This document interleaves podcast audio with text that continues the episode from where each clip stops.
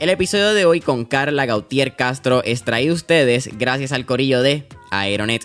Oye familia, si tú estás escuchando mentores en línea, es muy probable que seas un empresario, empresaria, creador o creadora de contenido, o quizás tienes una casa productora donde hacen muchas producciones de videos para sus clientes.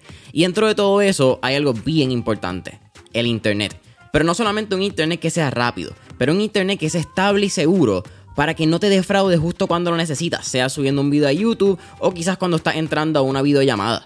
Y es por eso mismo que aquí en Mentores en Línea nosotros usamos Aeronet, el proveedor de internet 100% puertorriqueño que cuenta con su propia infraestructura de telecomunicaciones, donde utilizan una solución híbrida, combinando las tecnologías de fibra óptica y microondas. Así que si tú estás buscando un internet que sea rápido, estable, y seguro, mi recomendación es que entres ya a aeronetpr.com para que veas la variedad de soluciones que proveen tanto para tu empresa, pequeño o mediano negocio o tu hogar. No olvides aeronetpr.com todo lo que nosotros hacemos es pensando en cómo podemos cambiar la manera en que pensamos en construcción por completo, ¿verdad? Y yo no estoy diciendo que nuestra solución sea la mejor solución, pero nosotros seguiremos haciendo research y buscaremos mejores soluciones, pero siempre queremos estar en un momento este, donde nosotros estemos tomando decisiones en base a qué efecto va a tener todas nuestras decisiones en, nuestro medio ambiente, porque si no, ¿para qué yo estoy construyendo una compañía si de aquí a 50 años no vamos a existir en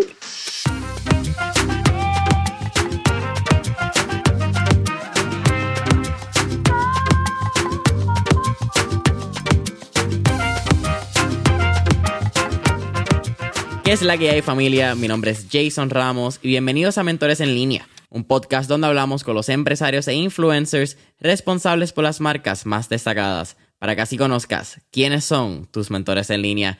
En el episodio de hoy me acompaña Kyla Gautier Castro, quien es arquitecta y fundadora de Conti Design Build Studio, una firma que se dedica a transformar contenedores de envíos en estructuras a prueba de desastres naturales. Kyla, ¿qué es la que hay? Bienvenida a Mentores en Línea. Buenas tardes, gracias por tenerme. Eh, gracias a ti por, aceptar la invitación. Estábamos ahí teniendo, como yo llamo, el pre-podcast session. Fue bien cool, hablamos un par de cositas de tu background. Sin embargo, no tocamos algo que yo quería hablar. Y yo creo que quiero empezar el podcast por esto mismo. Adelante. Eres tercera generación de arquitecta. Cuéntame eso. Correcto. Pues mi abuelo, Augusto Gautier, este, fue el primero que decidió adentrarse en la industria, ¿verdad? Él estudió en Estados Unidos también, estudió en Rensselaer, en Polytechnic, y estuvo y lleva pues más de 50 años practicando, todavía, ya le está retirado técnicamente, pero todavía va a la oficina este, casi todos los días. Em, luego de eso, pues mi papá estudió ingeniería primero em, y eventualmente, pues también, ya cuando yo estaba viva, él estudió arquitectura, eso yo lo vi mientras estaba estudiando, vi las maquetas que hacía en la casa y todo. Yo era bien chiquita, pero, pero tengo algunas memorias de eso. Y entonces yo pues traté de ser rebelde, ¿verdad? Y traté de, decir que iba a hacer otra cosa, pero al final del día cuando me puse a hacer research y tenía que tomar decisiones, realmente eso era lo que, lo que me llamaba. Yo siempre quería irme por diseño. Este, y cuando estaba haciendo research, pues me di cuenta que arquitectura era un aspecto de diseño que, que básicamente conlleva un poquito de todos los otros aspectos de diseño, ¿verdad? Em, y yo estudiando arquitectura, pues sabía que podía entonces dedicarme a una gama de, de, cosas, ¿verdad? Que se podían trabajar mucho más amplias que si me enfocaba en algo más específico. Este, y pues gracias a Dios, porque en, estos momentos realmente eso, eso es lo que hago, ¿verdad? Nosotros hacemos un, tipo de servicio que es turnkey, en donde trabajamos todo, desde el principio del diseño hasta el final, la construcción, el diseño y hasta la decoración si quieres. Este, so, realmente es algo bien interesante porque he podido, ¿verdad?, dedicarme a un poquito de todo como siempre he querido. Mencionaste que en tu inicio tú querías ser la rebelde. Y yo te quería hacer esa misma pregunta, aunque tú mamá no la trajiste. Me imagino que de chiquita, cuando tu papá y cuando tu abuelo son arquitectos, puede ser la normativa para ti. Tú sientes, pues, como, ok, cool, pero lo ves todos los días hace clic contigo ya cuando estás en ese proceso de escoger la carrera o antes quizás en, en qué momento tú dices como que, wow, arquitectura realmente puede ser algo para mí? Pues mira, fue un momento bien específico porque estaba yo ¿verdad? Yo sabía que yo quería irme por diseño, porque siempre me han gustado las artes, este, siempre me ha gustado el diseño de, distintas maneras, de, forma de ingeniería también, ¿verdad? De entender cómo las cosas están hechas. Em, y eso también se refleja en, otro de mis hobbies, por ejemplo, que es em, lo que es la medicina y la nutrición también. Y es todo porque me gusta deconstruir cosas, ¿verdad? Ya sea el cuerpo humano, ya sea eh, un edificio, ya sea una silla, una almohada, lo que sea. Me gusta entender cómo es que funcionan las cosas, ¿verdad? Y cuando estaba tratando de, tomar una decisión, ¿verdad? Porque te acabo de describir algo que la gama es ridículamente amplia. So, cuando llegó el momento de, de decidir, yo estaba leyendo el libro del College Board, el libro azul que te explica qué significa cada, cada profesión y, y, qué es lo que vas a estar estudiando y todas esas cositas. Entonces, este libro tiene una sección bien interesante donde te describe el tipo de persona que estudia cada major este, que está available en la universidad. Y disculpa mi spanglish. Em, entonces, en el, la sección que decía arquitectura, yo lo leí, lo, leí y te juro que yo leí como que, wow, me están describiendo a mí, como que alguien me está mirando, yo no sé qué está pasando, esto está bien raro. Em, y entonces ahí fue que yo decidí bueno, aparte de eso, también hablé con una amiga de, mi papá, eh, que es diseñadora de interiores, y ella me dijo, mira, Carla, si estás indecisa en qué tipo de diseño tú quieres este, estudiar, mejor vete por arquitectura porque es un tipo de, major que es un poquito más eh, como si fuera una pirámide, ese es el que está arriba y después está todo lo específico, ¿verdad? Este, so, con ese tú te podrías después enfocar en lo que tú quieras versus si estudias uno que es bien específico, te tienes que quedar ahí. Este, y entonces entre eso y lo que leí en el libro del College Board, pues ahí fue que tomé la decisión y dije, pues vámonos por arquitectura, empecé a solicitar. Este, y cuando pues me dieron la beca para ir a Boston, en verdad que ahí pues ya la decisión fue casi tomada por mí, ¿verdad? Este, y pues dije, pues vamos, vamos a hacerlo. Entiendo que, ¿verdad? Estudia arquitectura, eh, hace un máster que entiendo que es obligatorio cuando uno estudia arquitectura, ¿cierto? No es necesariamente obligatorio, pero si no lo haces, no eres considerado arquitecto. So, hay varias opciones. Tú puedes hacer un máster como puedes hacer, eh, o sea, con tu bachillerato. Y en ese caso, tú puedes hacer un bachillerato en lo que tú quieras y hacer un máster de tres años, por ejemplo. O tú puedes hacer un bachillerato en arquitectura y haces un máster, dependiendo de la universidad, de dos años o de un año. Mi universidad me daba la oportunidad de hacer un Accelerated Masters y lo hice en un año. Este, la otra opción, ¿verdad? Es que estudies entonces un, lo que le llaman un professional degree, un grado profesional, y ese ya es cinco años, eh, todo corrido, sin, sin, sin, ningún paro entre medio. Este, y entonces acá, ese también te funciona para, para ser arquitecto. Super cool. No conocía las la diferencias. Sabía que había algo especial dentro de verdad después de arquitectura, porque pasa en la UPI pero no sabía exactamente cuáles eran el step, a que no ha sido mi campo. En algún momento de chiquito, yo dije, oye, me gustaría como que ser arquitecto, como eso está cool. Eh, claramente no funcionó. eso está, yo creo, bastante dado. Eh, entiendo también que ya cuando tú estás en universidad, quizás graduándote, tú haces unos viajes tanto a Europa como a África. Y ahí es cuando te empiezas a ver este tipo de casa, este tipo de, ¿ves? Lo que llamamos container homes, eh, que en español es contenedores de envío. Tuve que hacer esa búsqueda por el Spanglish, no te lo voy a mentir. Eh, pero ¿qué pasa y cuál es esa primera reacción? entonces cuéntame un poquito más de esa experiencia donde tú dices, wow, esto es una realidad. Pues mira, em, no fue todo la misma vez, definitivamente. Eh, cuando yo estaba en mi bachillerato, yo viví en Alemania, en Berlín, este, viví un semestre allí. Y mientras yo estaba allí, una de nuestras clases se llamaba Travel Studio y literalmente viajábamos a ver diferentes edificios históricos, nuevos, diferentes formas de arquitectura alternativa que se están experimentando en Europa, especialmente en, en donde fuimos en, en, Holanda, porque Holanda tiene unas leyes interesantes de que básicamente las, las, estructuras duran 20 años. Luego de eso hay que tumbarlas y empezar otra vez. Y la idea es mantener la innovación, ¿verdad? Este, en, en con, vida todo el tiempo. Entonces allí pues estábamos viendo diferentes tipos de de, de estructuras, ¿verdad? En diferentes tipos de arquitectura. Cosas loquísimas, desde unas cosas que parecen unos árboles hasta los container homes y, diferentes cosas. Los container homes en ese momento me llamaron la atención por la parte ambiental. So, una de las cosas que a mí más me interesa, ¿verdad? De, de usar contenedores de envío usados em, como estructura base para nuestros edificios es que la realidad del asunto es que lo que está pasando en el, cambio climático es culpa de nosotros y es porque llevamos demasiados años usando los recursos que tenemos available de forma irresponsable. Y oye, no, lo sabíamos, ¿verdad? Al principio, pero ahora que lo sabemos, pues tenemos que tomar acción. Entonces, este, usar contenedores de envío, básicamente, lo que estamos haciendo es eliminando el concreto, especialmente en Puerto Rico, se construye tanto en concreto. Y para que tengas una idea, el concreto, si fuera un, un, país, estamos hablando de que sería el tercer país eh, con más carbon emissions en el mundo, como industria. Si la industria del concreto fuera un país, sería el tercer más alto en emisiones. Este, ¿Por qué? Por varias cosas. Para, para empezar, el concreto son tres ingredientes principales, piedra, arena y, pues cemento. Y entonces para tú lograr conseguir eso, ¿qué tienes que hacer? Explotar una montaña, o sea, una biodiversidad completa que la eliminaste, la mataste. Y tienes que sacar arena de los ríos. Otra vez, biodiversidad que estás eliminando y que estás asesinando literalmente. O sea que tenemos que pensar que cada vez que tiramos una pared de cemento estamos matando una montaña y eh, socavando un río. ¿Verdad? Y vamos a, y eso es aparte de todas las emisiones que se crean en el proceso de coger estos materiales, limpiarlos y, lograr que, sean funcionales para lo que nosotros los necesitamos.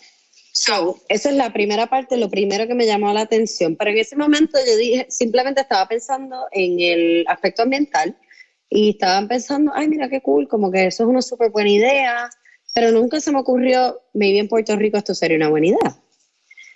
Fast forward este, un año más, o dos años más realmente, em, cuando yo estaba en mi maestría, yo viajé a África, porque nosotros teníamos que escoger una especialidad en la maestría, entonces yo escogí mi especialidad en, en sostenibilidad, y entonces nos llevaron a África porque allí estábamos viviendo en una universidad, que es una universidad con miles de personas, y está 98% self-sustainable. O sea, que esta universidad, básicamente, todo lo que consumen, lo que producen, este, se hace y se mantiene y se trata en el mismo sitio. Y todo de que ellos producían toda la comida que nosotros nos comíamos, animales, plantas, todo eso, eso lo, lo hacían con fertilizantes de nuestros propios desperdicios y los desperdicios animales. La electricidad salía también de nuestros propios desperdicios y, nuestros, y los desperdicios animales etcétera. So, básicamente ahí nosotros estábamos estudiando cómo construir, cómo diseñar de una forma que sea, que no esté impactando el resto del ambiente, ¿verdad? Que sea algo contenido, que sea dentro del mismo sitio y que nosotros podamos producir todo lo que necesitamos. Otra vez, super buen knowledge, pero en ese momento todavía no se me había ni ocurrido nada, nada de este, de este proyecto, ¿verdad? Entonces, luego de eso, em, nosotros, pues yo me gradúo, este, como una persona normal, pues nada, me tengo que graduar, tengo que buscar trabajo, ¿verdad? Y so, regreso a Puerto Rico para buscar trabajo. Em, y eso fue en el 2017. Así que eso fue justo antes de María, básicamente.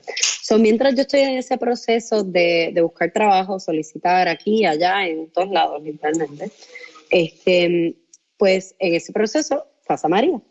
Así que se interrumpe a mitad, no puedo mandar emails, no puedo comunicarme con nadie, así que como todo el mundo estábamos, pues vamos a ver qué vamos a hacer ahora, porque casi pasó un apocalipsis aquí en Puerto Rico. Este, son nada, en ese momento pues decido entrar a trabajar con, con FEMA, disculpa. Y mientras estoy trabajando con FEMA, visité sobre 400 casas básicamente, eh, o lo que quedaba de las casas y fue un proceso bien intenso emocionalmente para mí, para las personas con quien yo estaba, em, para todo el mundo realmente. Y en ese momento es que yo me empiezo a dar cuenta que el problema no era necesariamente em, si habían o no habían casas disponibles para la gente, sino el problema es que nosotros tenemos una economía donde el salario eh, medio es 20 mil dólares. Eso no te da para construir nada, porque no puedes ahorrar. Entonces, ¿qué significa? Que la gente trabaja cheque a cheque. Y encima de eso me puse a hacer research. La casa más barata que tú puedes conseguir es como 100 mil dólares. Pues, ¿cómo, cómo, ¿cómo vas a hacer eso, verdad? Pero la gente todavía puede pagar algún tipo de renta, puede pagar algo más pequeño, maybe entre ellos pueden conseguir. Y entonces FEMA estaba dando los 35 mil dólares a los que lograban, ¿verdad?, accesar el dinero para, para, pues, para reconstruir la casa. So, ahí yo digo, bueno, vamos a ver si podemos lograr hacer una casa más o menos en ese, en ese rango de dinero para que la gente pueda tener algo que sea seguro, que sea este, ecoamigable también, porque para mí yo dije, mira, no puedo hacer algo que sea seguro si estoy este, virando para atrás el mismo hecho que nos puso aquí en the first place, ¿verdad? Este, que entonces ahí entra lo que hablé de los contenedores ahorita, de que son mucho más ecoamigables porque estamos rehusando algo en vez de usando recursos nuevos que tenemos que extraer del, del, pues, del ambiente, de nuestro, de nuestro ecosistema. Mira, Carla, si quieres para tocar un poco más de, del tema que me pareció bien interesante, tu enfoque suena quizás ya medio cliché, ¿verdad? Decir como que las tres R en inglés, reuse, eh, reduce and recycle. Eh, reuse. Eh, no es cliché, es algo que tenemos que lograr que todo el mundo se meta en la cabeza siempre, 24-7. Oye, pero espérate, yo los otros días estaba recientemente estaba mencionando, estas pasadas semanas han sido como que medias clichosas en mi vida, no voy a decir otra cosa. Pero la palabra cliché, ¿verdad? al fin y al cabo sale de repetición de lo mucho que se ha usado. Y si se ha usado por alguna razón, it's for a reason. Yo no sé cuál sea, no estoy aquí diciendo algo, ¿verdad? Pero por alguna razón, eh, hay un dicho aquí como en, Puerto Rico que eh, cuando suena el río es que agua trae, algo así es... Eh, no, pues, sí, exacto. Something like that. Eh, alguien que sepa de, de folclore puertorriqueño o, o de las frases también me lo puede dejar en los comentarios. Anyhow, eh, dentro de eso y del research que estuve haciendo, me pareció bien interesante lo que es la industria de los contenedores. Esto es lo que hace dos días, tres, cuatro días antes de esta entrevista, yo pensaba que pues que uno compraba contenedores que estaban en el mar, se estaban siendo usados. No entendía que hay unos seguros que te cubren hasta 25 años, que después de eso tenemos otro problema eh, ambiental, que es lo que se denominan los eh, container graveyards, que son problemático a nivel mundial. Eh, no entendía tampoco pues, hasta qué nivel estaban construidos estos containers. Si tú no conoces de la industria, pues un container de metal no sabía que aguantaban vientos de 175 millas. hay unos eh, parámetros que quizás que tienen estos containers y, la industria particular que si tú no conoces de ella, pues una casa en contenedores suena lindo, pero realmente tiene un propósito y tiene, ajá, tiene una misión de por qué se hace. No es solamente es más coste efectivo y se ve chévere, innovador. Y eso me parece bien interesante lo que están haciendo en Conti. Mira, em, pues qué bueno que me traes ese tema porque me encanta. Todo tiene que ver con las 3R. Todo tiene que ver con las 3R. Y te voy a explicar por qué. Lo primero, la razón por la que tenemos los container graveyards aquí y por la que tenemos tantos contenedores para, para utilizar, ¿verdad? Es porque los contenedores típicamente se hacen en China o en Alemania. Hay dos o tres sitios también que lo hacen, pero típicamente se hacen allá. ¿Qué pasa? También de China viene la mayoría de la mercancía del mundo, que lo tienes que traer en un contenedor. Pero devolver ese contenedor a China es mucho más caro que dejarlo aquí. Entonces, ¿qué pasa? O sea, que cuando tú vas a pagar el shipment de esa mercancía que tú estás comprando, si tú compras el contenedor te sale más barato que si pagas el shipping. Así que, ¿qué pasa? Mucha gente entonces, especialmente los grandes importadores, lo que hacen es que compran la mercancía con el contenedor y entonces pues o venden el contenedor o lo usan para su propia flota o X o Y, ¿verdad? Hacen lo que sea con él y eventualmente pues ya entonces tienen, tienen que seguir haciendo lo mismo, o sea que tienen un surplus. So, o botan al container graveyard los contenedores viejos o este, los, los venden o se inventan algo con ellos, ¿verdad? La mayoría, unfortunately, especialmente antes, ahora gracias a Dios esa mentalidad está cambiando un poquito más, eh, se ha creado un mercado, ¿verdad?, para ellos y pues eso, eso es fantástico. Este, pero si, si no hacen eso, pues entonces, ¿verdad? Se quedan y se quedan a rot. Pero ¿qué pasa? El acero nunca, nunca se va a biodegradar. El acero puede que cojamos puede que se rompa en cantitos, pero lo único que va a pasar es que o va a acabar en, en partículas más pequeñas en el aire que nos respiramos y en el agua que nos tomamos, este, o se va a quedar ahí, ahí parado cogiendo polvo forever y cogiendo espacio.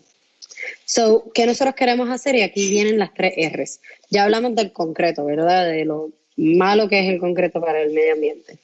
Este, pues, para no hacer eso, lo que hacemos es reusar, que es la primera R, ¿verdad?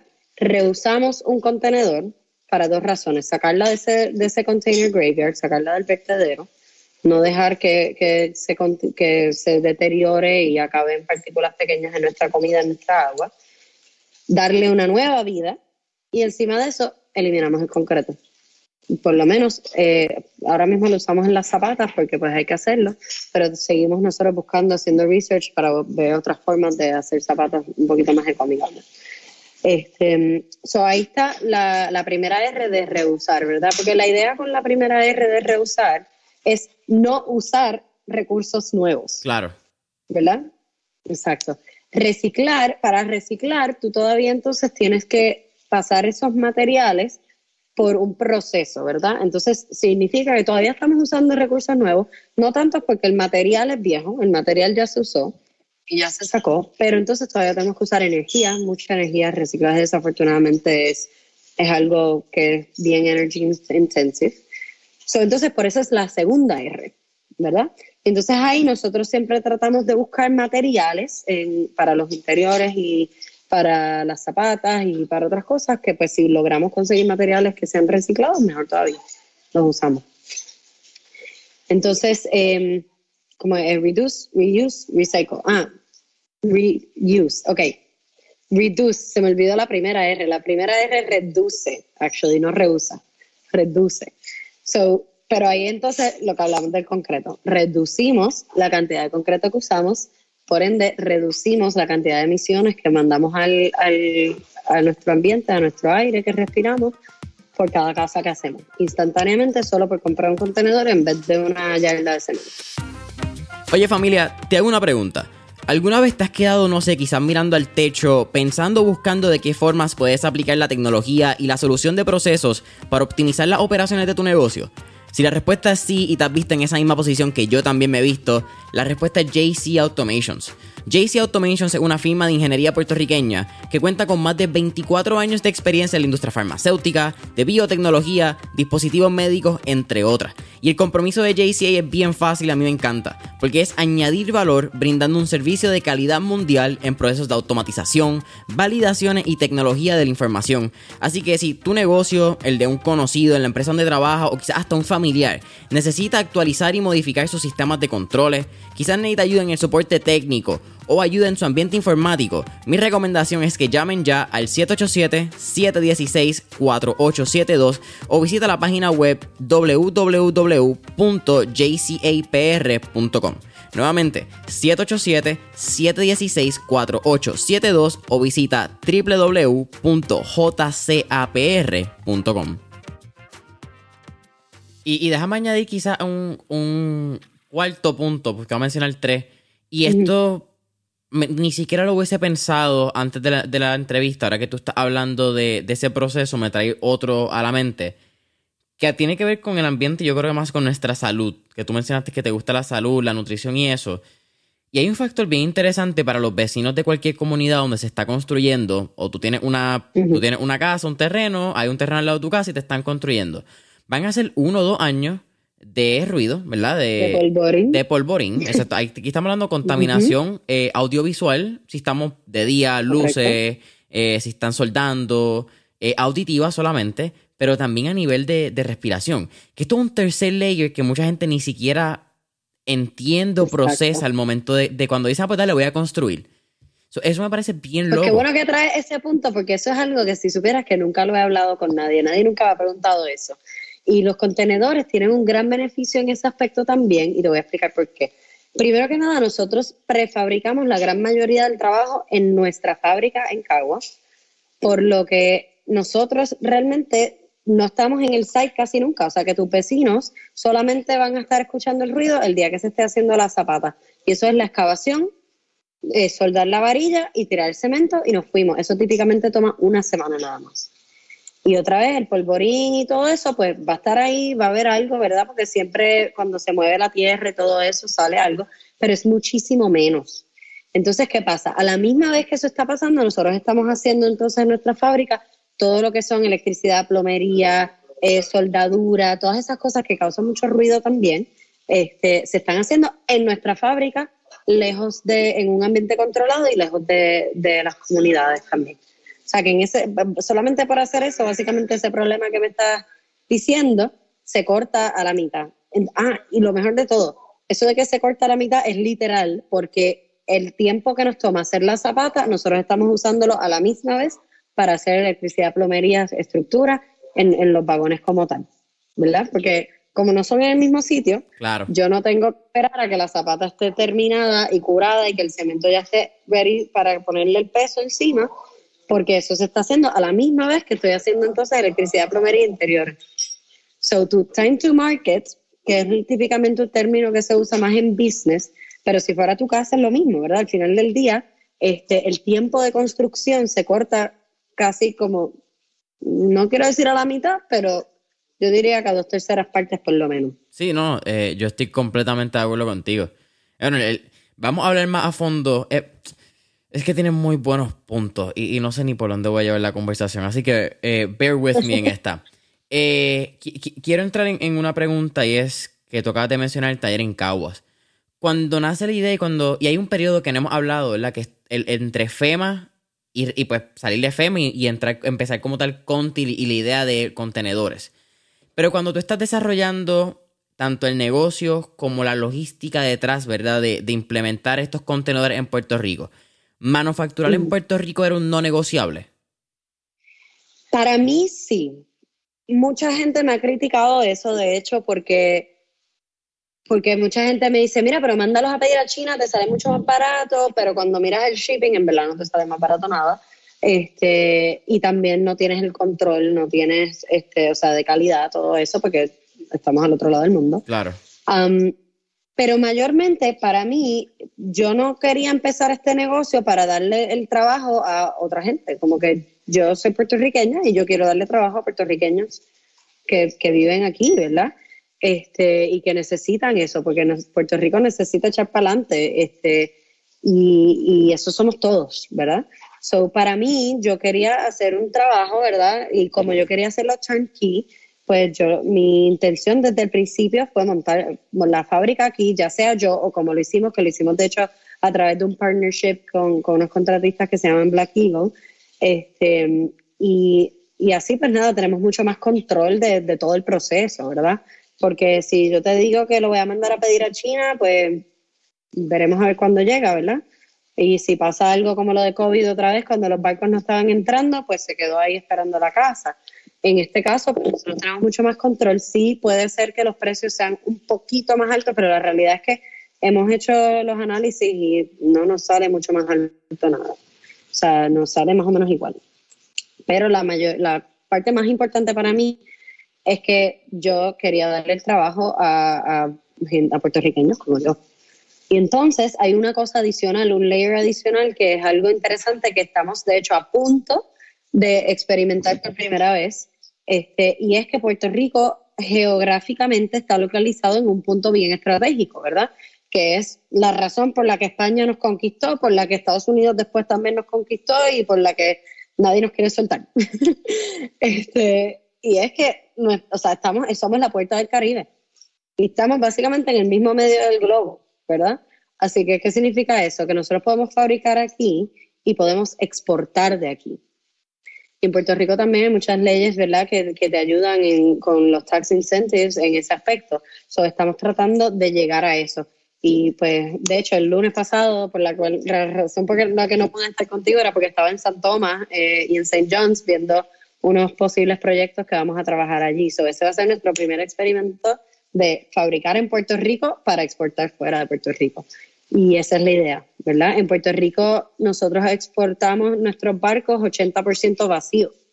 Así que, ¿qué significa eso? Para mí, eso es 80% de oportunidad de llenar ese barco. Wow. Eh, mira, y vamos a hacer un, paréntesis. Yo, a nivel personal, eh, yo tenía una batalla bastante grande en el 2020. Este 2021 simplemente decido mandarla para el carajo.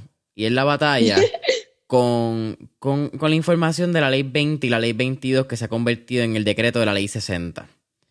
Eh, yo no quiero entrar ni a favor ni en contra de la 22, que yo creo que porque la gente junta las 20 y las 22 como si fueran una. Eh, yo no voy a entrar ni en la pelea ni en la 22. ¿Sabes qué? Mátense allá ustedes. Ya yo me cansé de esa pelea. Pero la 20 una, es una ley que tenemos que tener mucho cuidado porque genera mucho empleo en Puerto Rico con compañías que son por puertorriqueños, para por puertorriqueños, para, exacto, para puertorriqueños en Puerto Rico.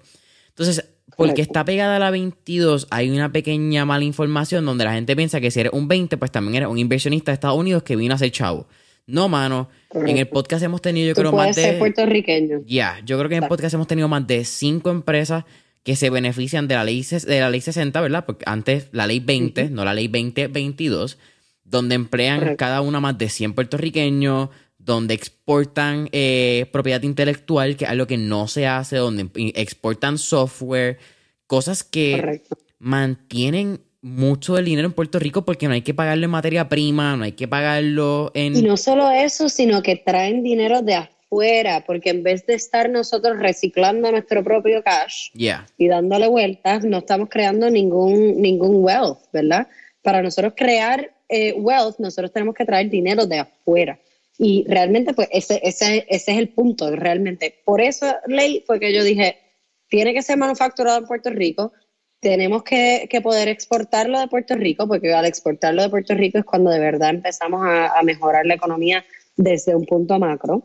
Este, y, y, eso para mí, o sea, realmente es lo más importante. O sea, que tú me digas a mí que yo puedo tener una persona y que, by the way, tengo personas que estoy trabajando con ellos en Estados Unidos y que yo no tengo que pagar la cantidad de taxes que le pago si, te contra si tú me contratas a mí, por ejemplo. Eso es algo gigante, porque ¿qué significa eso? Que yo puedo coger ese dinero que yo hubiese tenido que pagar y lo puedo reinvertir en mi compañía y lo puedo este, reinvertir en hacerlo, en hacer mi compañía más grande, en poder emplear más personas, ¿verdad? Este, so, es algo que para mí es algo buenísimo y y pues lo de las otras leyes, pues tiene sus propios beneficios y tiene sus cosas que también se, tenemos en contra, a favor, como sea. Em, pero yo creo que eso es una ley que definitivamente todo puertorriqueño debería aprender a conocer y si conoces a alguien, este, si encuentras a alguien que sea un experto en esa ley, debería entrevistarlo también. Eh, creo que eso no lo había pensado. Creo que uno de esos temas controversiales que nunca había estado dispuesto a abrir la puerta. Pero creo que es que el tema no es, controversial. El tema simplemente tiene dos puntos de vista. Es controversial por misinformation. Exactamente. O sea, tiene sus beneficios, tiene sus no beneficios. Es cuestión de encontrar la oportunidad ahí. Y por eso te digo que estaría súper bueno si logras conseguir un, un, experto, un CPA o algo así que de, verdad conozca de esta ley y que pueda explicarle a la gente cómo, cómo take advantage of it, porque podemos take advantage of it nosotros también. Yep, ahí, ahí estoy súper. Me la acaba de dar una, tremenda para el podcast. Mira, háblame un poco más de ese. Y, y te una pregunta. Tú mencionaste ahora mismo que es eh, ready to market, ¿verdad? E, este término de negocio. Eh, ¿En qué momento sucede o te das cuenta que quieres tener un negocio basado en tu pasión de arquitectura? Porque eso es algo bien diferente. Una cosa es tú ser un profesional y otra cosa es tú decir, yo quiero tener las riendas de mi negocio, que incluye manejar equipo, manejar finanzas, hablando de taxes en este caso. ¿Dónde y cómo pasa? Mira, yo siempre he sido una persona, em, yo creo que es la misma rebeldía que te expliqué, que te expliqué antes, ¿verdad?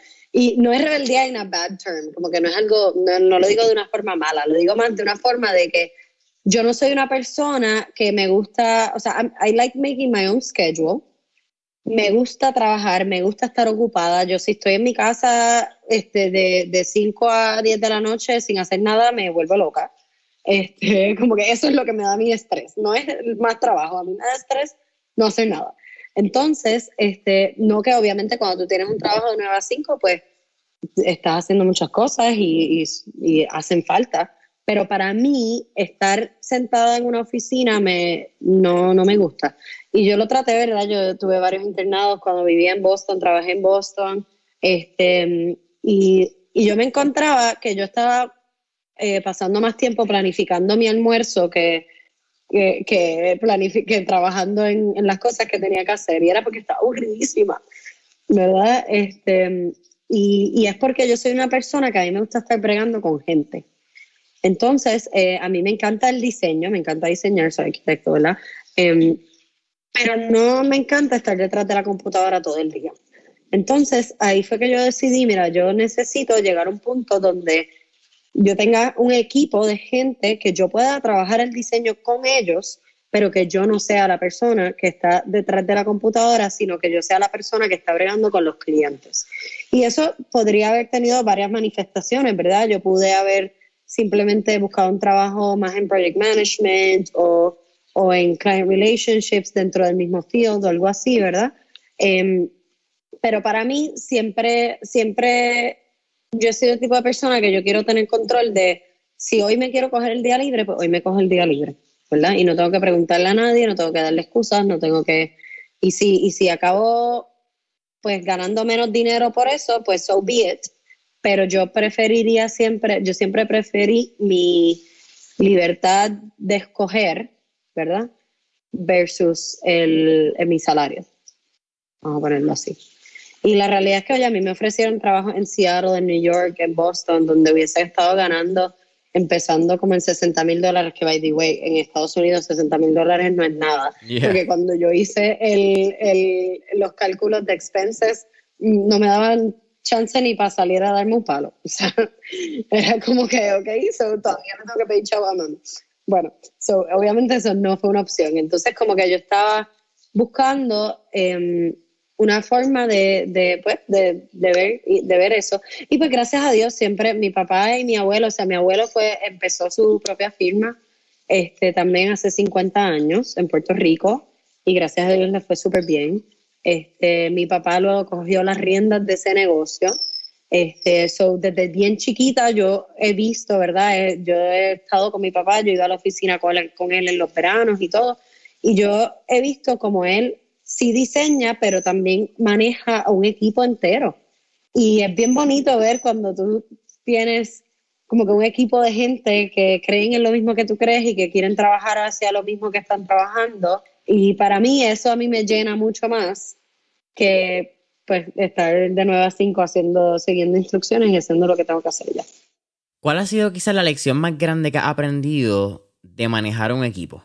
Wow, em, y créeme que he pasado por, por, muy malas en ese aspecto también. So, he aprendido, he aprendido a las malas. Este, escoger un equipo no es fácil, mano. No es fácil uno se va a trabajar con gente que pues no necesariamente son compatibles, se va a trabajar con, de repente me evita encuentra gente que son súper compatibles, este, pero yo creo que lo que mejor, lo que mejor he aprendido es más que no tiene tanto que ver con los skills de la persona, o sea, con el resumen de la persona, em, y tampoco tiene tanto que ver con con dónde están, ni cómo viven, ni de dónde vienen, ni nada de eso, sino lo más que tiene que ver es, uno, la pasión que tengan por lo que están haciendo, o por lo que sea que están haciendo, ¿verdad? Porque no tiene, por ejemplo, una de las muchachas que trabaja conmigo, ella es ingeniera industrial, industrial y, y es súper inteligente, pero ella misma me dijo un día, mira, ¿por qué no hacemos el marketing tú y yo en vez de esta gente que le estás pagando? Porque como que no sé si nos encanta, nos podemos ahorrar el dinero y a mí me encanta hacer eso. Y yo, ah, pues, dale, pues vamos a ver. Y nos ha ido súper bien entre las dos haciéndolo nosotras dos. Obviamente eso es algo que eventualmente, pues sí, vamos a tener que contratar a alguien, pero en este momento donde estamos, somos un startup, o sea, estamos buscando a ver cómo nos pagamos constantemente, ¿verdad?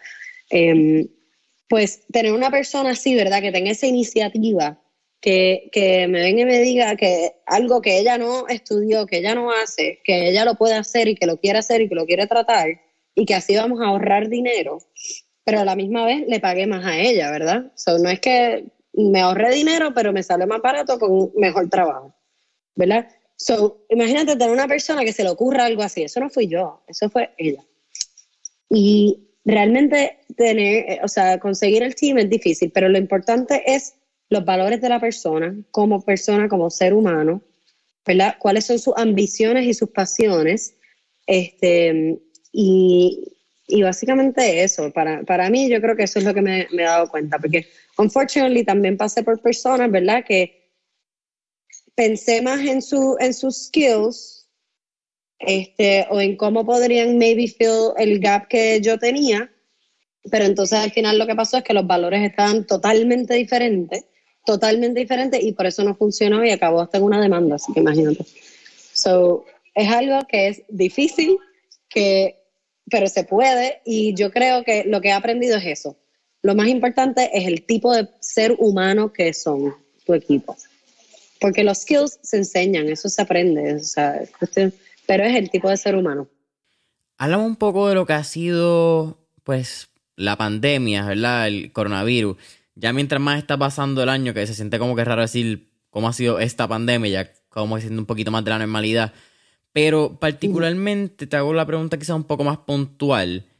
Eh, ¿Cuál ha sido, si ha habido un incremento en la demanda quizás o en el interés de estos container homes, casas de contenedores o estructuras, ¿verdad? Porque quizás podemos mencionar que no solamente son casas. Ustedes tienen unos módulos básicos de casas, pero también ustedes hacen estructura académica, negocios, eh, corporaciones, etcétera. Eh, pero entonces el interés o la, de, o la demanda, ¿verdad? De, de estas casas en contenedores debido al alza que ha habido en la materia prima. ¿entendés? Podemos, podemos llamarle inflación si queremos, pero la realidad es que antes tú comprabas lo que antes era un lote de mil dólares de madera, ahora es quizás un cuarto de lo que era antes, un tercio. Correcto. Y realmente no te voy a mentir, eso no es algo que nosotros estamos exentos. Em, nosotros, nuestros materiales han subido un montón también. Este, todo, todo ha subido, todo ha subido yo creo que lo que nos ayuda en ese aspecto en cuestión de los contenedores es que, pues como no tenemos que comprar todo nuevo, ¿verdad? Todo el acero nuevo, el contenedor de por sí también ha subido de precio porque están más escasos, porque es difícil. Ahora mismo, gracias a la pandemia, el shipment es súper difícil, así que todos los contenedores que antes venían a, América este, ya no están llegando tanto, ¿verdad? Wow. Em, todo ha sido, ha sido, eso es algo que nos ha dado a todos por igual, pero, pero, este, otra vez, como nosotros estamos eliminando el cemento, la mano de obra es mucho más fácil, este, y entonces, pues así podemos nosotros abaratar los costos. Y realmente ahora mismo, gracias a todos esos efectos que mencionaste, el concreto está casi, este, casi 100 dólares el pie cuadrado más alto que nosotros. Este, o sea, es una, depende obviamente de lo que estás haciendo, pero la diferencia en costo ahora mismo entre el concreto y los contenedores es mucho más alta de lo que era cuando yo empecé. Cuando yo empecé, yo siempre tenía que explicarle a la gente, mira, la realidad es que el la diferencia en precio no es tan alta, ¿verdad? No es tanta la diferencia en precio.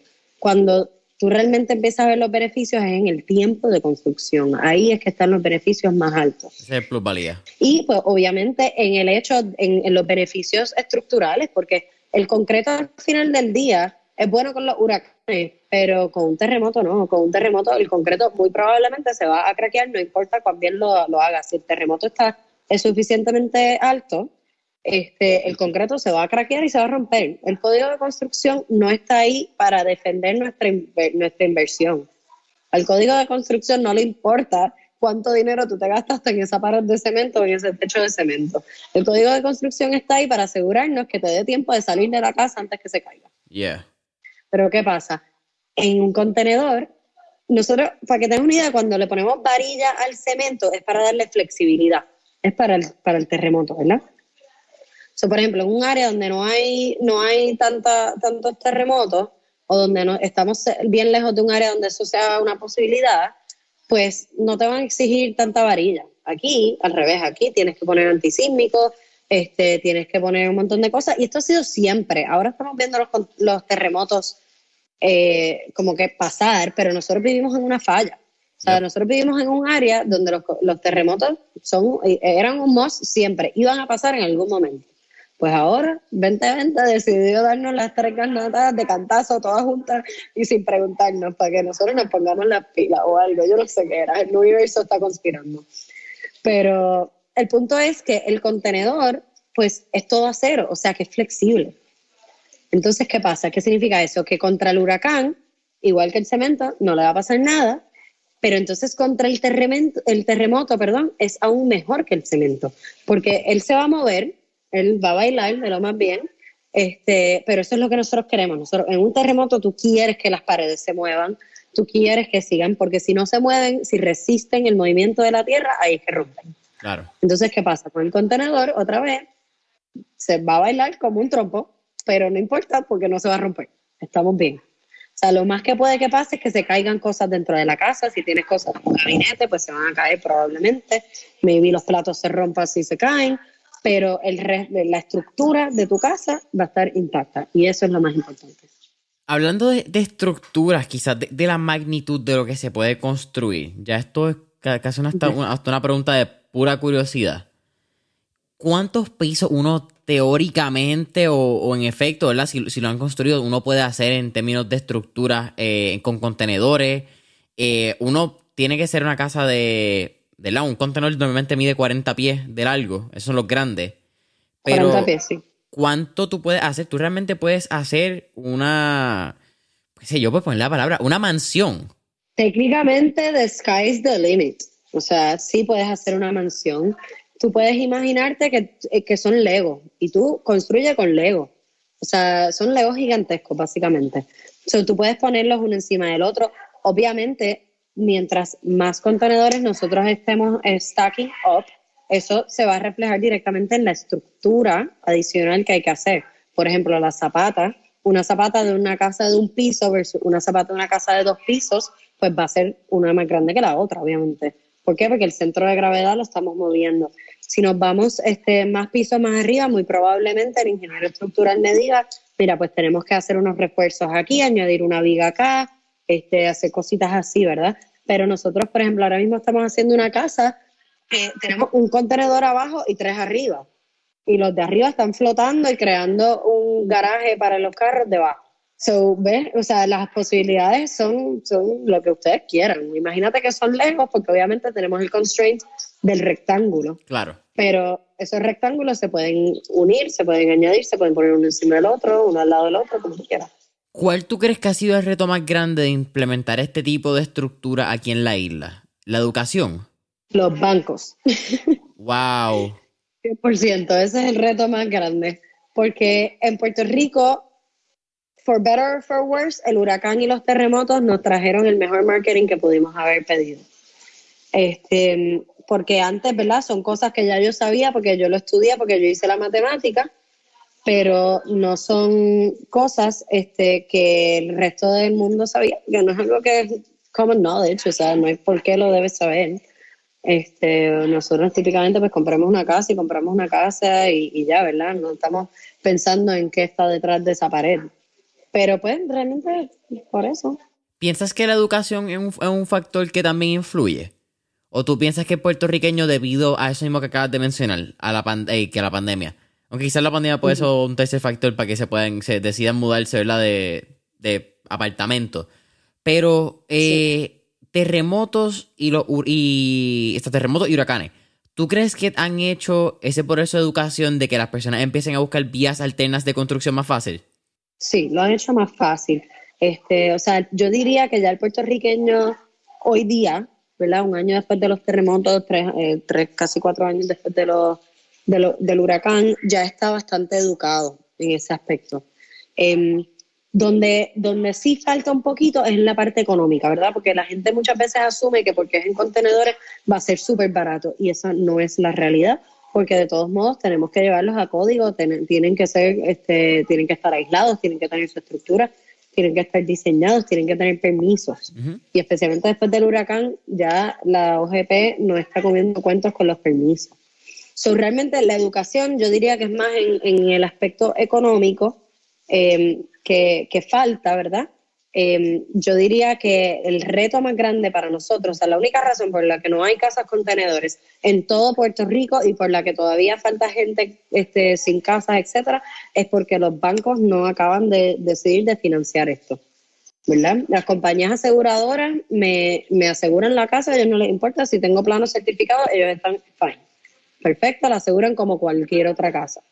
Este, la, pero obviamente, pues el problema es que tienes que pagar la cash y que nuestra, la casa más barata, una vez tú añadiste la, la zapata, que si conectarle agua y luz, los muebles, estamos hablando de lo más barato, más barato, son 50 mil dólares. ¿Quién tiene ese cash encima? Sí, sí, eh, es un, un, macro sencillo y mucho más. Em, y, again, estas son conversaciones que son de, de, hacerlas con hilos porque está hablando de temas financieros y yo creo que los temas financieros en Puerto Rico eh, la gente está reacia, por más o por menos. El último podcast que sacamos también hablamos bastante del factor dinero. Mm. Y en Puerto Rico es como que un medio tabú. Pero la realidad es que 50 mil dólares. Hay que hablarlo. 100%, si no se habla. yo siempre que me pregunto, yo les digo hasta que los bancos no se pongan para su, ¿cómo es? Para su número, esto va a seguir así. Porque es la realidad. Tenemos una solución, una solución que la gente y el pueblo ha aceptado y el banco simplemente todavía no, se atreven, no se atreven. Oye, una irresponsabilidad por parte de los bancos porque yo creo que después de pandemia fue más evidente que el ser humano, el individuo promedio, tanto en Puerto Rico como en, Estados Unidos, ¿verdad? Para poder hacer esa estadística cierta basada en lo, que nos dieron, porque muchas de las estadísticas pues no eran Puerto Rico solamente, pero no tenían, chavo, en una cuenta de ahorro para vivir tres meses eh, sin trabajar. Correcto. tres meses no estamos hablando de, de gastos, no estamos hablando aquí de pariseo, de lujo, etcétera. Así que si no tienen tres meses para vivir, quizá, bueno, qué sé yo, 2.500 dólares al mes, 2.000 dólares, 3.000, que, que y yo digo 3.000 dólares y en Puerto Rico eso es bastante para vivir un, mes. Un mes yo creo que eso es bastante, pues no, mid, high level a nivel socioeconómico. Sí. ¿Quién puede tener 50 mil dólares? Aquí la gente desafortunadamente vive cheque a cheque. Sí, 100%. Entonces tú calculas cuánto, 7.25 por 40 horas, creo que por 4 semanas eh, es cuánto, como 1.625 era, 1.250, algo así. Es mucho.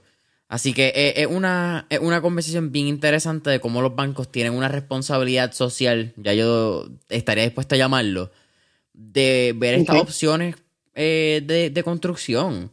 Eh, y por hablar quizás otro aspecto, pero está este proyecto que ahora mismo está en, creo que en Aguadilla, Moca, el de los eh, Earthly Living, uh, Earth Living, se me olvida el nombre, que es como hacer construcción. Ah, em, Earthship. Earthship, exactamente. Que es otro otra manera sostenible de construir completamente diferente a los contenedores. Lo estoy trayendo más por el aspecto de los bancos y de lo, de lo que se puede hacer, porque eso es una solución. De lo que, se puede hacer, correcto. Mano, si tú me dices que en Puerto Rico todo el mundo tiene casa, pues está bien cool y que todo el mundo tiene una casa que resiste huracanes, pues dale, fuck you, banco, no tengo ningún problema. Pero es una realidad y, y tenemos que trabajar con eso. Correcto, sí, porque al final del día la idea es poder darle una opción de una casa realmente segura ¿verdad? A, todo el mundo en Puerto Rico, porque eso es lo mínimo que la gente se merece, un techo. Pero entonces, si les ponemos tantas trabas, ¿verdad? Pues ¿cómo, cómo lo vamos a lograr? Yep. Pero nada, nosotros estamos trabajando con los bancos día a día, trabajando con grants también federales, tratando de lograr, ¿verdad? Llegar, llegar a, esa población de alguna forma.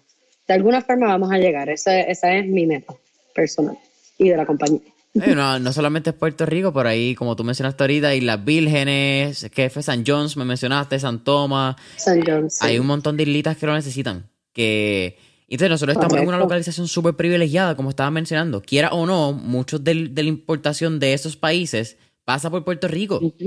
Estos países no tienen una estructura de puertos como la hemos desarrollado nosotros, eh, for better or for worse. No sé si ni siquiera es bueno o malo. Pero eh, si podemos salir nosotros y poder brindar esas soluciones desde un punto de vista económicamente responsable, la isla gana como negocio. la isla completa gana, correcto. Me encantó eso. Eh, mira, cuéntame un poquito más de y cuál fue tu reacción cuando te escribe CNN y te hace parte entonces de lo que se fue Champions for Change, la serie. Wow, mano, eh, se me paran los pelos y todo ahora que me preguntas. Em, realmente para mí al principio fue una locura. Yo primero pensaba que era un chiste, o sea, yo pensaba que era un scam, yo mira, como que, qué chiste este, como que yo no pensaba que era real para nada. Este, pero cuando me di cuenta que era verdad, y yo dije, mano, este es el perfecto momento para llevar este mensaje al mundo, ¿verdad? Porque para mí esta compañía no es solamente, pues yo poder make a living, ¿verdad? No es solamente eso. O sea, todo, todo lo que nosotros hacemos es pensando en cómo podemos cambiar la manera en que pensamos en construcción por completo, ¿verdad? Y yo no estoy diciendo que nuestra solución sea la mejor solución, pero nosotros seguiremos haciendo research y buscaremos mejores soluciones, pero siempre queremos estar en un momento este, donde nosotros estemos tomando decisiones en base a qué efecto va a tener todas nuestras decisiones en, en, nuestro medio ambiente, porque si no, ¿para qué yo estoy construyendo una compañía si de aquí a 50 años no vamos a existir anyway?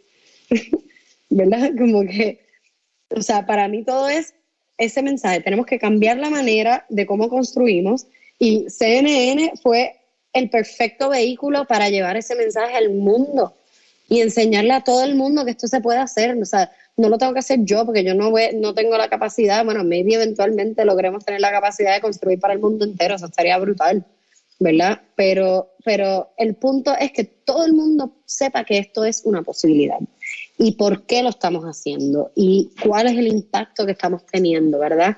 Este, eventualmente quisiera también como que tener una persona que me calcule exactamente cuál ha sido el impacto en carbon emissions, ¿verdad? por cada casa que tenemos o algo por el estilo. Em, pero definitivamente eso fue para mí como, wow, como que tengo la oportunidad de explicarle al mundo que hay otras opciones, que no tenemos que seguir construyendo en cemento, madera y cemento, madera y acero, pero no tenemos que seguir construyendo con materiales nuevos, ¿verdad? Que podemos reciclar materiales y no tiene que ser cost prohibitive, porque el problema es que muchas veces, ¿verdad? Decidimos reciclar materiales y qué sé yo, y nos sale más caro que hacer materiales nuevos. Pero eso es algo que tenemos que cambiar, tenemos que cambiar esa mentalidad. Tenemos que lograr que los materiales nuevos sean los materiales más caros. Que los materiales reusados, que todo lo que podamos reusar, porque, oye, tenemos tanta y tanta basura que nos vamos a comer, nos vamos a hundir en basura, literal. O sea, ¿por qué seguimos escarbando debajo de la tierra, sacar más materiales, cuando tenemos encima de la tierra ya más de lo que podemos eh, aguantar? Yep. ¿Verdad? So, para mí, CNN fue ese vehículo para llevar ese mensaje, ese mensaje al mundo, realmente. Esto es un tema que ni siquiera tiene que ver, fíjate, con container homes, pero algo que tú acabas de mencionar ahí al final, que es cómo manejamos desperdicios, cómo manejamos basura. Para mí, un problema y particularmente hablando de Puerto Rico, quizás hablando un poco de medio ambiente, es bien preocupante la cantidad de gomas que tenemos. Y aquí no estamos hablando, esto es lo verdad que ya hemos tenido y no vengo aquí como el, como el God Almighty a hablar de salvaciones porque creo que es bien fácil decir, mira, pues tú puedes hacer eso y, y no hacer al día a día no quiero venir aquí como a decirle a, cuál, cuál es la solución perfecta. Pero sí sabemos en Puerto Rico que hay un X personas, X familias que controlan el concreto, que controlan el asfalto, que necesariamente no le conviene que se hagan este tipo de estructura, este tipo de reciclaje. Pero la realidad es que, y esto quizás es una opción que no conozco, hay que ver cómo pues, ese reciclaje de gomas también lo podemos hacer costo efectivo. Entonces, que no siga dañando quizás el medio ambiente, porque esto es o mejor el reuso de Exactamente, porque es un ley bien complicado. Que precisamente, sí, y precisamente estoy hablando con una compañía de Texas que está súper interesante porque quiero, quisiera poder traer esos productos acá eventualmente también para usarlos en nuestras construcciones. Y básicamente una cosa que ellos están haciendo, por ejemplo, algo súper sencillo, las carreteras. ¿Sabes por qué tenemos huecos en las carreteras siempre? Porque cuando llueve, este, y aquí llueve todo el tiempo, cuando llueve, esa agua este, pasa eh, eventualmente a través de los cracks, a través, pasa debajo y la, la, gravilla que está debajo de ese asfalto se va desplazando, se va desplazando y va creando un hueco. Esta gente ha, ha, creado una, una tecnología súper interesante que es que básicamente ponen esas gomas como estructura, adentro de eso le echan la gravilla y encima ponen la, el asfalto. ¿Y qué pasa? La gravilla no tiene para dónde ir porque la goma lo está aguantando. Claro. O que se puede hacer es el, la trituración de la goma para hacer entonces carreteras que sean de goma en vez de, de, asfalto, ¿verdad? Pero tú mismo mencionaste la razón por la cual eso es un poco complicado al principio, no lo tengo que repetir. Em, pero sí, o sea, son cosas que, que, tenemos que tenemos que implementar, tenemos que hacer, este, porque, again, materiales hay de más, hay de más. Lo que hay que hacer es encontrar esas formas de reusarlos y de, usarlos en, nuestra, pues en nuestras construcciones nuevas. Sí, en nuestro día a día. Mira, Carla, para mí ha sido un absoluto placer tenerte aquí en Mentor en línea. Siempre al final hacemos cuatro preguntas. Eh, voy a llamarlas, creo que como de preguntas de fuego. Y así yo creo que se va a dejar. Llevo mucho tiempo pensando con el nombre y, todavía no sé el nombre que le voy a poner. Así que yo creo que es más fácil dejarlo ahí ya. La primera, si tuviéramos la oportunidad de irnos a la película Back to the Future y estar en un DeLorean, ¿a qué época, década o periodo histórico te gustaría ir y por qué? Ay, esa es buena. Al, definitivamente a la revolución industrial. Wow. Este, porque aunque fue lo que definió nuestra economía y nuestra sociedad actual, definitivamente ya nos dimos cuenta que lo hicimos bien mal. Este, y esa, eso fue el principio del fin de climate change, en serio. Así que no, o sea, no que quiero blame a nuestros ancestors ni nada de eso, ¿verdad? Porque nuestros ancestros lograron unas tecnologías que nos cambiaron la vida para siempre, definitivamente. Ahora, si pudiéramos lograr esa tecnología con el knowledge que tenemos ahora, olvídate que no estaríamos pasando por, por ningún María ni por nada de esto, porque podríamos haber hecho las cosas diferentes pensando en, en toda esta destrucción que pudimos haber evitado. Segunda pregunta. Tenemos un playlist en Spotify que se llama Mentores en línea, el playlist donde tenemos todas las canciones que motivan y pompean a nuestros entrevistados. Así que, con eso dicho, ¿qué canción motiva a Carla Gautier Castro? Eh, Casitas de colores, La Perla. De, calle 13. Uh, ese es un himno. Casitas de colores con, la, ventana, abierta, vecina de la eh, eh, cuarta, eh, con vecina de la cuarta, puerta con puerta. puerta. Eh, yo vengo de todo, no hace falta nada. Esa es la idea. Correcto. Pues, es que hay, eh, fíjate, la parte de Rubén Blades es una persona que cada vez he tratado de manifestar. Rubén Blades es para mí como que la entrevista perfecta. Yo entrevisto a Rubén Blades y yo me retiro. I have no fucking problem saying it. Pero con esa canción, ese fue como que ese mix de, de la nueva con la vieja y en verdad, tremenda canción. Me gusta. Tercera. A mí me encanta y al final del día especialmente esa parte de la canción cuando habla de las casitas, de los vecinos, de, de ser nosotros, de que no nos hace falta nada, ¿verdad? Esa es la meta, esa es la meta para mí. Así que, pues por eso yo digo que esa canción es como que el embodiment de nuestra, de nuestra compañía. Y oye, si conozco a Calle 13 y se lo puedo decir un día, René, gracias. Eh, y, que, y que él traiga la cerveza ante él. Esa es la condición. Exacto, también. Uf, qué rico. Sin eso no. Mira, la tercera pregunta. ¿Qué tres libros les recomendaría a nuestra audiencia? Mm, mira, me acabo de leer uno que se llama Choose Wonder Over Worry y me encantó. Este, creo que es Annabelle Ray la que lo escribió, me lo dio una amiga y especialmente si estás en este ambiente de, emprendimiento, tratando de empezar lo, lo, tuyo, o simplemente tratando de descifrar, ¿verdad?, tu path in life que vas a hacer.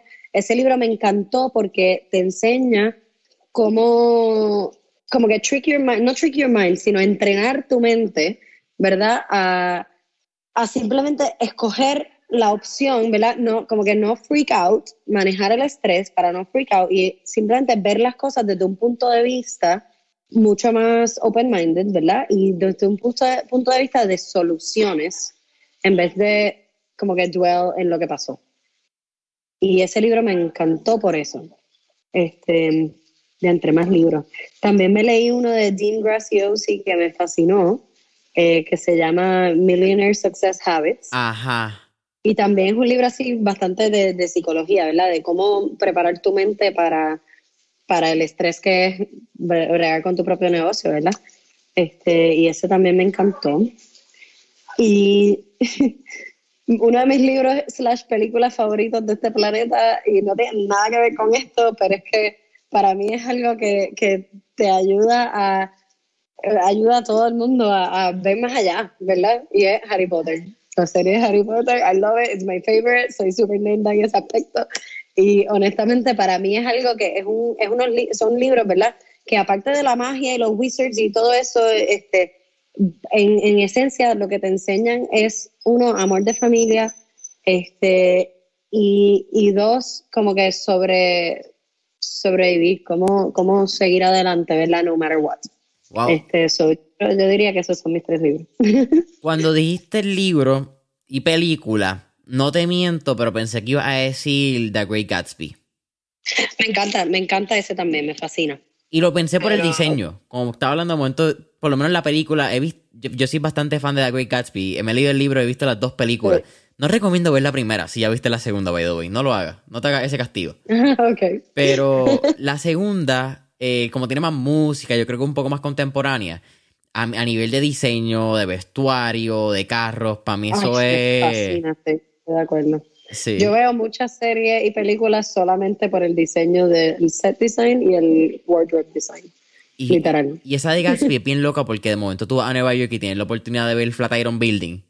Y entonces tú lo ves tan icónico en la película. Y yo fui recientemente en mayo y fue cool porque estaban remo- remodelándolo. Eh, ha habido es una conversación interesante. Creo que la misma eh, ciudad de Nueva York eh, se habla de, de cómo es una mafia, entre comillas, por la cantidad de dinero que está haciendo, pero los arreglos nuevos de los edificios, ciertos códigos porque se han caído. Y The Flatiron es Ujú. uno que está en remodelación. Eso ha sido, fue súper interesante no tener como que ese aspecto de película a lo que fue y lo que pues tienen que seguir reconstruyendo, pues, como estaba hablando, no se caigan y pues no pasen incidentes. Pero cool, eso... Y eso mismo gente. que acabas de decir pasa con todo, con los libros que te leas, con todo. La idea es que cada cosa que, cada lecture que veamos, cada este libro que leamos, le saquemos algo que nos haga crecer. Y al final del día ese es el punto de vivir, ¿no? Eso estuvo bien lindo. Eso, eso estuvo... eh, Eso, eso me, me tocó hasta, hasta el corazón, como que a la hora que es la tarde fue como que... Wow. Eh, me la pones bien difícil, porque entonces la última pregunta es... ¿Qué tipo de Como que con eso debimos haber terminado. Ajá, porque literal, mira, la, la- es, más, no vamos ni a hacerla. Eh, la última pregunta es qué tipo de recomendación eh, a nuestra audiencia, pero creo que... Pues esa misma. Sí, exacto, entonces sácale algo a cada libro que te leas. y- sí, cada cosa que hagas en la vida, hermano, trata de sacarle algo para tu crecimiento personal. Eso para mí es lo más importante. Y nunca coja un no como, como algo definitivo, sino como una oportunidad de buscarle otra solución. Boom. De verdad que mejor que eso está bien difícil. Short, sweet and to the point. Carla, para mí ha sido un absoluto placer tenerte en Mentores en línea. Cuéntanos, ¿cómo pueden conseguir a Conti. Designs, website, redes sociales? Eh, abajo en la biografía yo voy a dejar el enlace de CNN, eh, Champions for a Change, para el video para que lo quiera ver y cualquier promoción, zumba. Súper. Pues mira, nos pueden conseguir en www.contidesign.com. Conti se escribe K-O-N-T-I. También nos pueden encontrar en Facebook bajo el mismo nombre, Conti Design Build Studio, eh, y en Instagram también. Y cualquiera de esas nos pueden escribir. En nuestro website pueden automáticamente buquear una consulta eh, para, para tener una reunión conmigo, ¿verdad? Y hablar un poquito sobre, sobre las ideas en sus proyectos y lo que están buscando. Y luego de eso, este, en el website nos pueden escribir un email y así, como ustedes prefieran. Boom. Familia Mentores en línea, no olvides darle subscribe y campanita en YouTube. Eso es algo nuevo. Dale subscribe, comentario, eh, deja tu review en Apple Podcast, follow en Spotify y hasta la próxima. Perfecto. Gracias, Jason.